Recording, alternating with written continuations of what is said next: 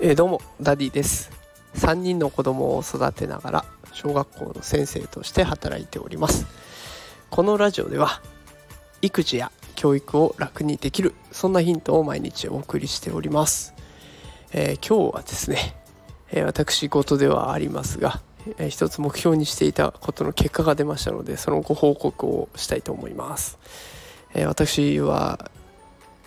最近までねあの海外にある日本人の子どもたちが通う学校日本人学校と呼ばれるところですね。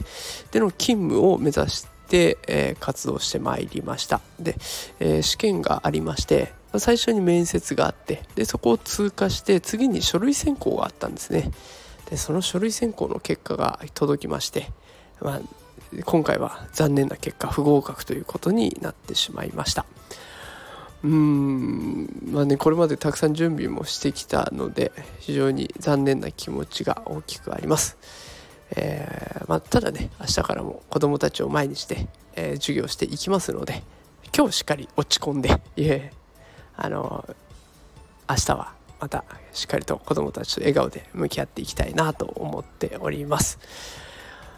またこれからも頑張って実践を積んで、えー、子供にねより良い教育ができるようなそんな力をつけて来年もう一回挑戦してみたいと思いますのでもしよかったらこのラジオを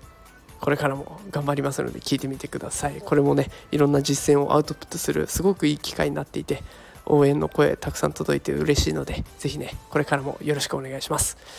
えー、今日も最後まで聞いてくださってありがとうございました。また明日からもよろしくお願いします。それでは皆さんさよなら。